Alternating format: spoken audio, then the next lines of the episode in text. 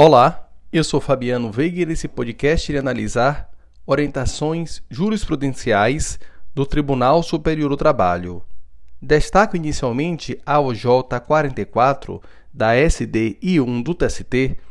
que dispõe ser devido o salário maternidade de 120 dias desde a promulgação da Constituição Federal de 88, ficando a cargo do empregador o pagamento do período acrescido pela carta como se sabe, a Constituição Federal 88 ampliou o período do salário maternidade e compreendeu-se então nessa OJ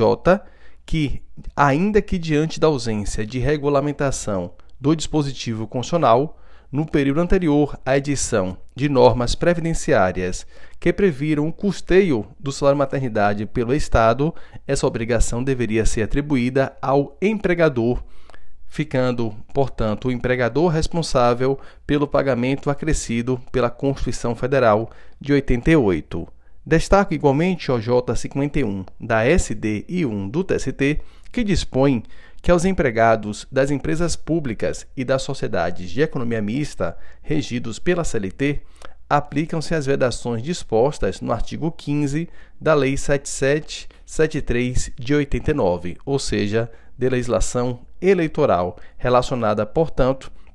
à impossibilidade de dispensa, restrições quanto à contratação desses trabalhadores que pertencem a empresas públicas e sociedade de economia mista durante o período eleitoral. Destaco o J47 da SDI1, que trata da base de cálculo do pagamento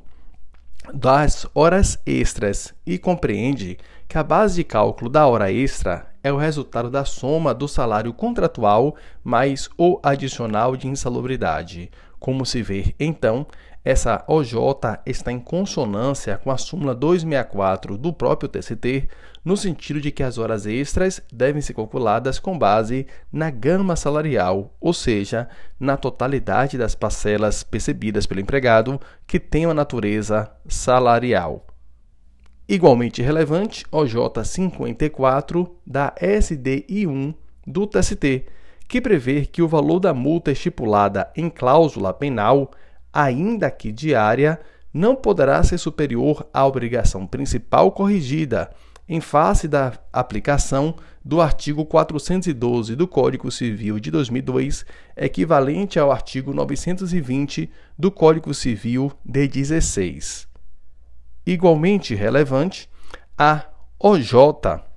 número 62 da SDI1 do Tribunal Superior do Trabalho, que trata acerca do requisito do pré-questionamento para a admissibilidade do recurso de revista, um recurso de natureza extraordinária, em que não é possível se reanalisar fatos e provas. E a presente OJ62 dispõe que é necessário o pré-questionamento como pressuposto de admissibilidade em recurso de revista, inclusive em recurso extraordinário, ou seja, o pré-questionamento é um requisito exigido de todo e qualquer recurso de natureza extraordinária, inclusive o recurso de revista, ainda que a matéria versada no recurso se trate de incompetência absoluta, ou seja, ainda que se trate de uma matéria em que se compreenda que seja de ordem pública,